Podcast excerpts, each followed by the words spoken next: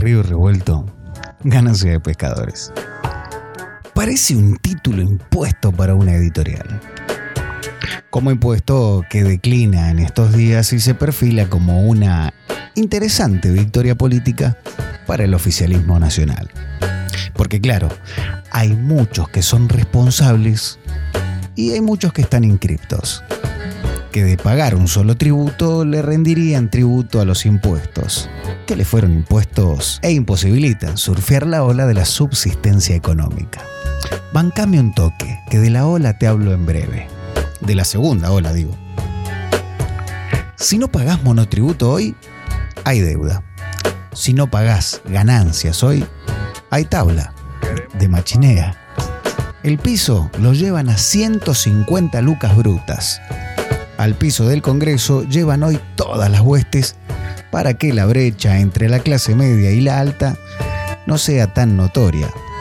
Básicamente para que los de la clase media tengan más ingresos y luego se transformen en desclasados que te hablarán de méritos y querrán que no hayan más planes sociales. A río revuelto decíamos. En río se surfea, tienen buenas olas, pero la que más preocupa es la de Manaos. Vamos, Manaos, dice la publicidad contagiosa.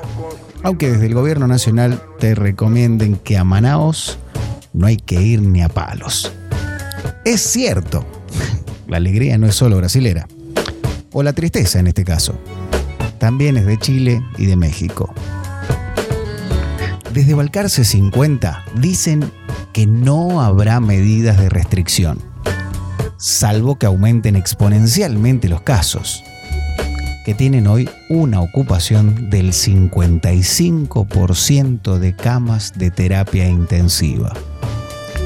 Un intensivo crecimiento que puede llevar a la salud a terapia. Lo cierto es que abril empezará con muchos frentes. Legislativo, en lo proselitista, de la salud, en lo infecto contagioso, en lo judicial y ni hablar en lo político-económico. Hoy el oficialismo nacional tendrá su primera gran victoria. Hoy la Argentina puede dar un gran paso en la recuperación. Aunque, como con el coronavirus, por más que te recuperes, secuelas seguro que quedan. Bienvenidos a Rock en Paz. Hasta las 13 acariciamos lo áspero.